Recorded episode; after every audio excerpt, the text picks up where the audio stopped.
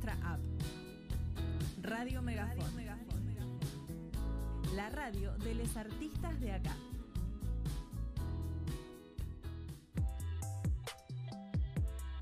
Radio Megafón. Una radio diversa.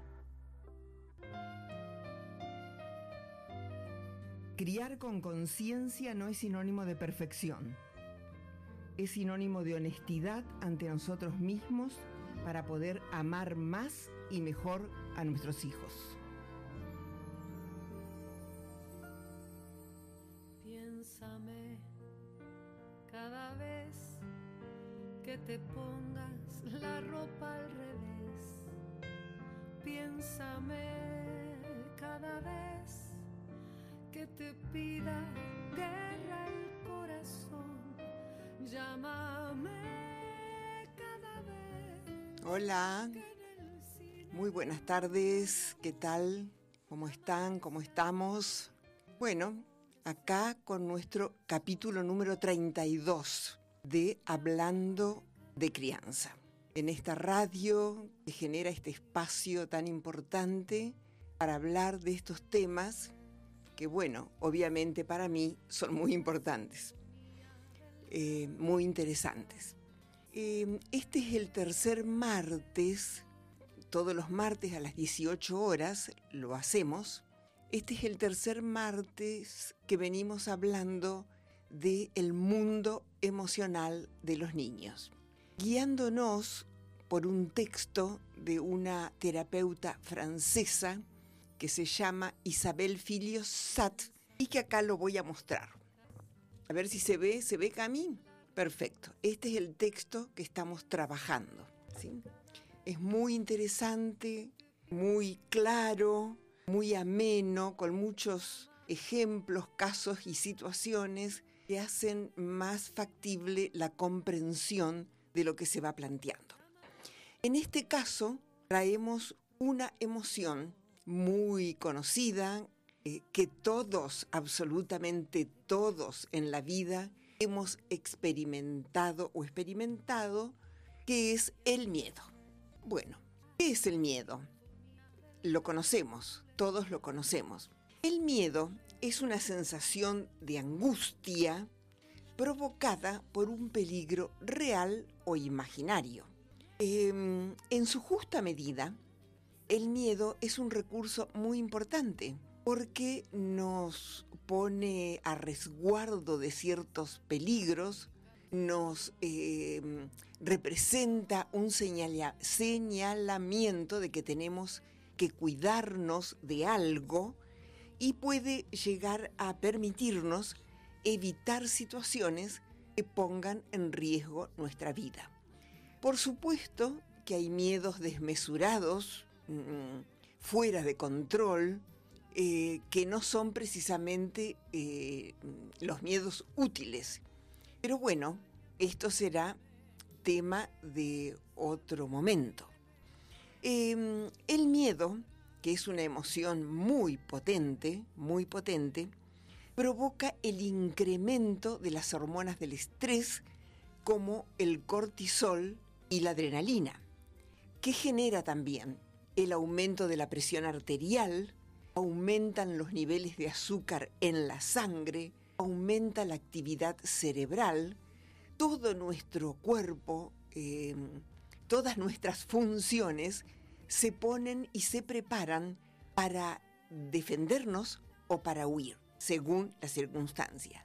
Quiero recordar algo que hemos dicho en reiteradas oportunidades en otros programas, que estas sensaciones, estos fenómenos corporales y emocionales se producen en el bebé y en el niño pequeño cuando está lejos de su hábitat, o sea, lejos del cuerpo materno o del cuerpo maternante, y se siente solo, eh, en peligro, eh, abandonado, desprotegido, Todas estas sensaciones que acabamos de nombrar y estos fenómenos se producen en ese pequeño cuerpo en estos momentos. Vamos a leer un pequeño ejemplo. En la playa, Tomás está aterrorizado. Se niega a entrar al agua en el hermoso flotador que le compró su papá. Su padre también compró una hermosa barca inflable, pero Tomás grita desesperadamente cuando papá intenta subirlo a ella, a ella. Qué frustración para el padre. Para muchos, y mm, si observamos lo que pasa a nuestro alrededor, o si nos observamos a nosotros mismos, para muchos hasta una humillación. Siente que su hijo no está a la altura de sus expectativas. Hasta se pone agresivo porque le tira agua a pesar de sus chillidos. Mira a su alrededor y experimenta envidia de aquellos padres cuyos hijos se sumergen y juegan sin problemas dentro del agua. Esto es muy común, pero también muy desafortunado. Por ejemplo, yo que ya soy una persona grande, me recuerdo aún de niña de 5 o 6 años, más o menos, y mi padre, que se mete dentro de una pileta de natación, me lleva con él, me suelta y me dice, flotas o te ahogás. Por supuesto que no iba a dejar que me ahogue, pero en esos momentos yo no lo sabía. Bueno, podríamos pensar cada uno de nosotros estamos escuchando esto o que lo vamos a escuchar en algún momento, ¿qué ha pasado con nuestro o nuestros miedos cuando éramos pequeños? ¿Qué ha pasado con ellos? ¿Hubo alguien que los contuviera? ¿Hubo alguien que los comprendiera? ¿Hubo alguien que les diera la real importancia que tenía para mí siendo pequeña o pequeño, es algo que podemos pensar porque eso mismo le sucede hoy a los niños pequeños que tenemos a nuestro cargo. Para no repetir estas experiencias eh, poco felices que pasamos en nuestra infancia, tenemos que ser conscientes del daño que nos produjeron y por supuesto no repetirlas ni con nuestros hijos, ni con otros niños, por ejemplo, nuestros alumnos. Yo insisto mucho en el tema de los niños en cualquier ámbito, en cualquier escenario, porque muchas de estas cosas, sobre todo como estamos hablando de crianza, parece que suceden solo en casa, pero no, suceden en muchos lugares. Y la escuela es un lugar privilegiado donde muchas de estas cosas acontecen. Forzar a un niño a superar sus temores según los deseos de los adultos no es un método eficaz y tiene consecuencias a largo plazo, como por ejemplo fijar el miedo, fijar el temor. ¿Por qué no darle más tiempo? ¿Por qué no esperar su ritmo, que solo pueda avanzar según su deseo, según sus ganas, según sus fuerzas, y meterse al agua. Este día, este día no, bueno, quizás el día siguiente, quizás el verano siguiente, pero respetar su necesidad, respetar sus posibilidades.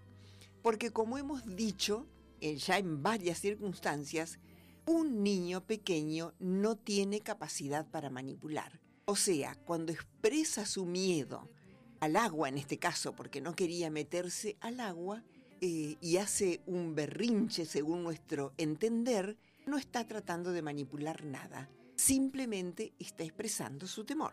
Otro caso que me parece muy interesante, porque el caso que acabamos de mm, señalar es de alguien que no quiere enfrentar una situación que le provoca miedo. Ahora veamos otro. Juanjo es un chico de 14 años. Se muerde las uñas. A la noche en su cama tiene sobresaltos. Pero él dice que no es por, miedo, que es porque él es así nomás. Pero resulta que en su vida se pone muchas veces en riesgo.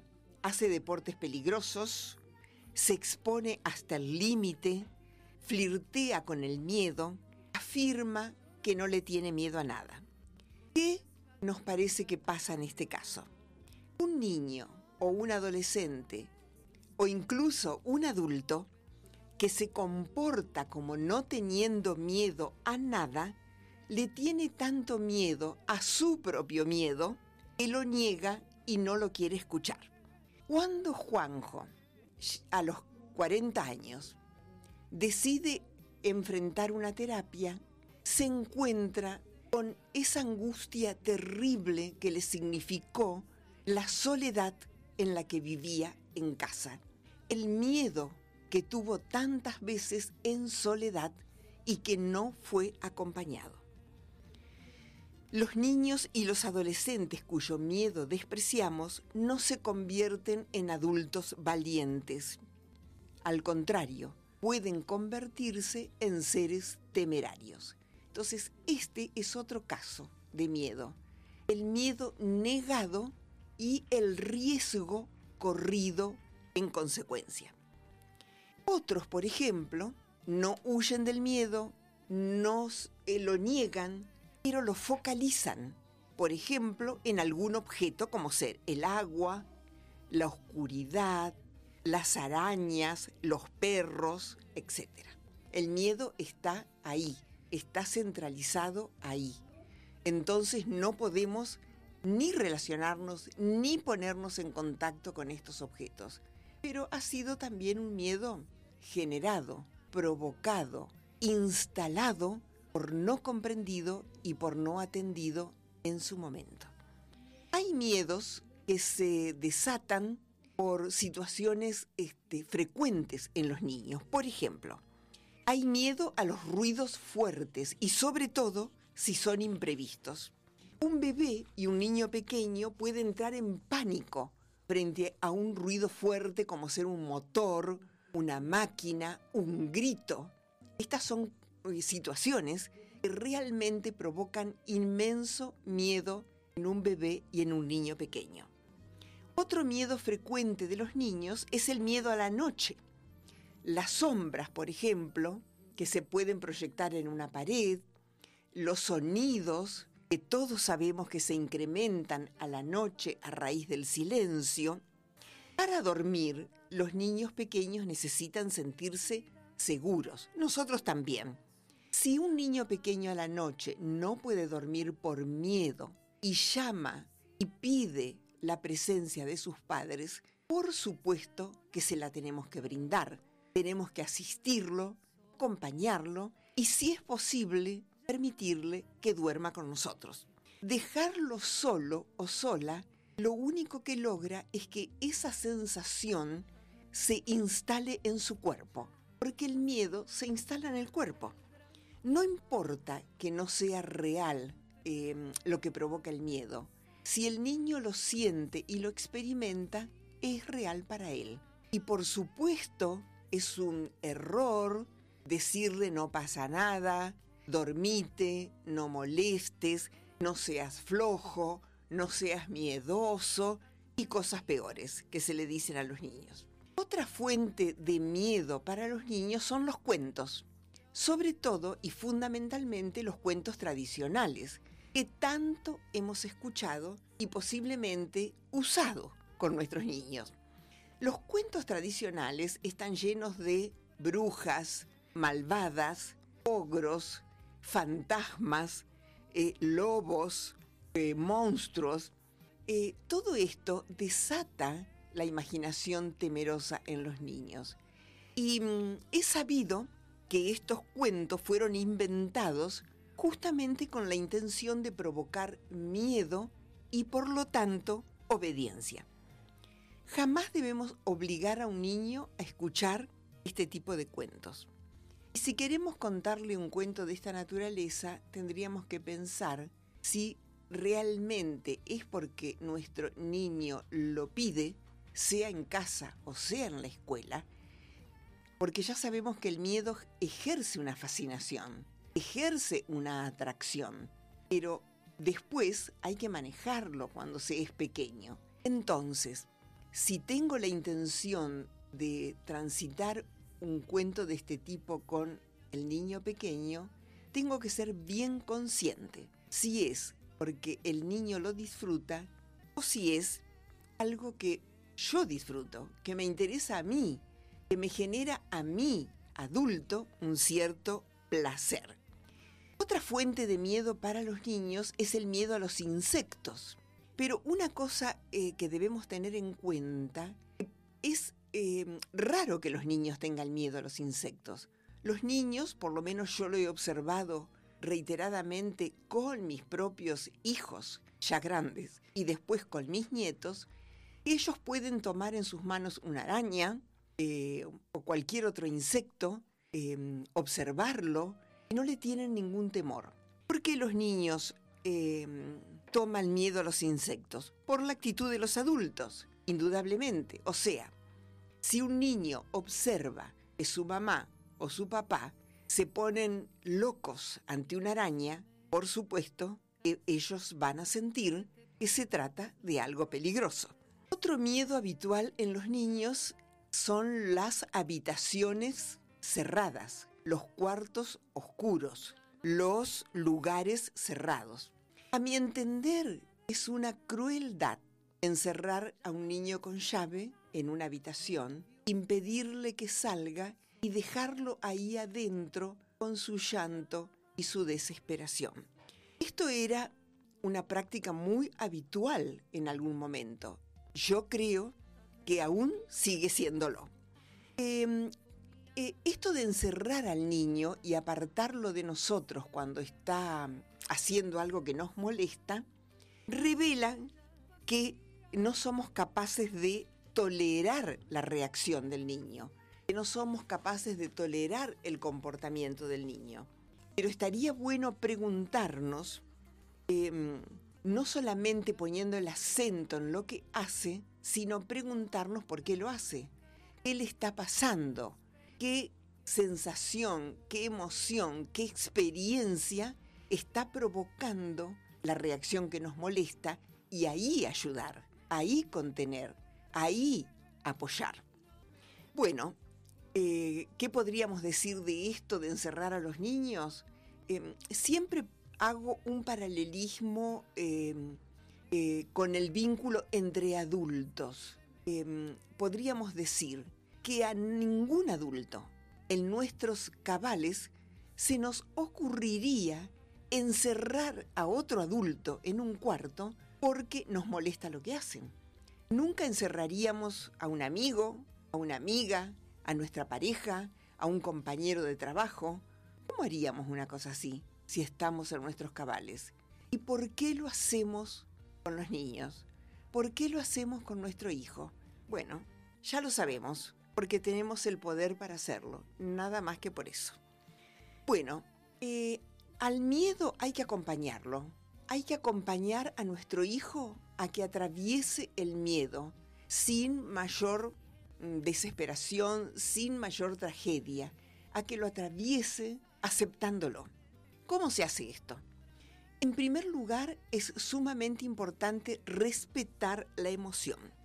Si el niño siente miedo, es válido para él. O sea, es su miedo y hay que respetarlo. Más allá de lo que a nosotros, los adultos, nos parezca. Más allá de nuestra opinión. El niño siente miedo y hay que aceptarlo así. Otra cosa que podemos hacer es ayudarlo a encontrar su verdad. Por ejemplo, si le tiene miedo al agua, le podemos preguntar a qué le tiene miedo. No son recomendables las preguntas ¿por qué?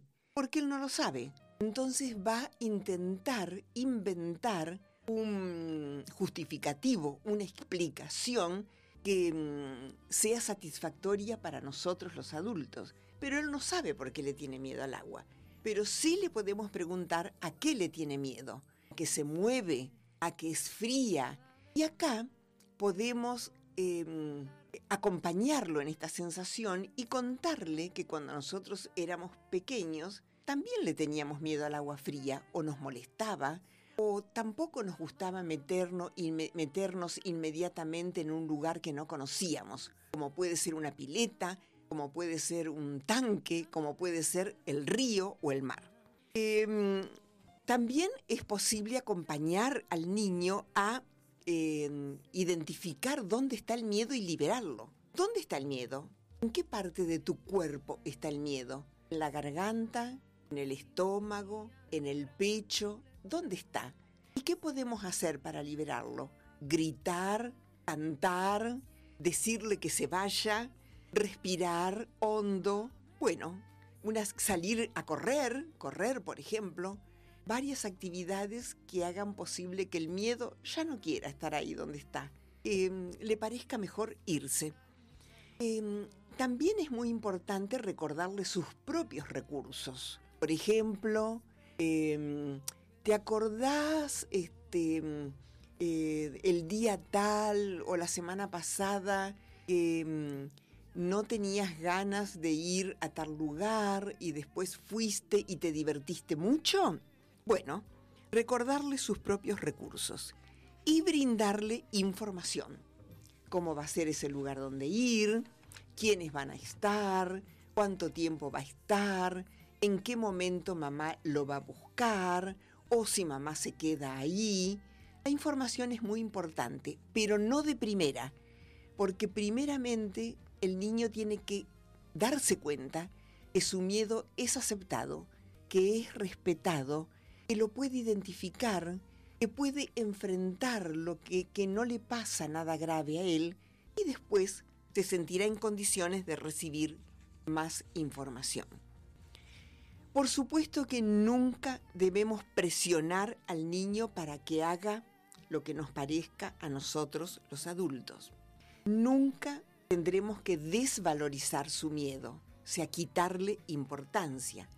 Y por supuesto, nunca culpabilizar. Ante un comportamiento de mi hijo que me desagrada, que me irrita y que me pone violento, lo que tengo que darme cuenta es que eso que más me molesta, que más me desagrada y que menos tolero es justamente lo que menos me han tolerado a mí cuando fui pequeña. Si me molesta terriblemente que mi hijo grite, mis gritos no estuvieron aceptados. Si me molesta terriblemente que mi hijo no me haga caso, entre comillas, nunca se aceptó mi libertad de elegir y de decidir. Si me molesta muchísimo que mi hijo no se quiera quedar solo en algún lado, bueno, esto tampoco fue respetado para mí en mi propia infancia. Los hijos no son los que generan los problemas. Los hijos son espejos. Eso es algo muy importante que tenemos que comprender. O sea, ¿qué es lo que hacen ellos? Ellos nos muestran nuestras propias debilidades. Tener miedo es natural, no es algo fuera de lo habitual o fuera de lo normal.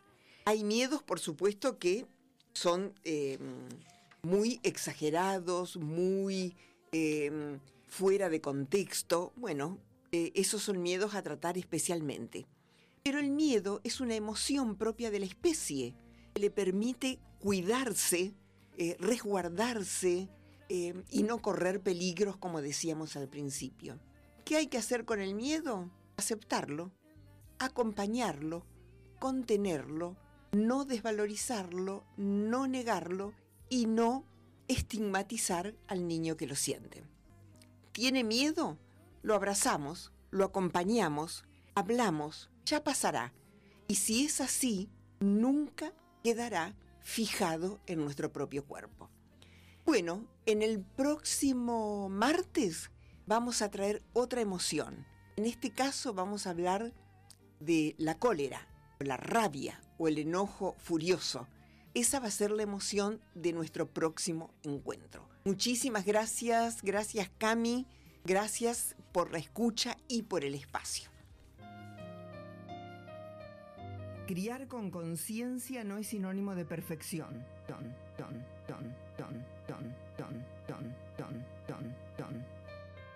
Es sinónimo de honestidad ante nosotros mismos para poder amar más y mejor a nuestros hijos.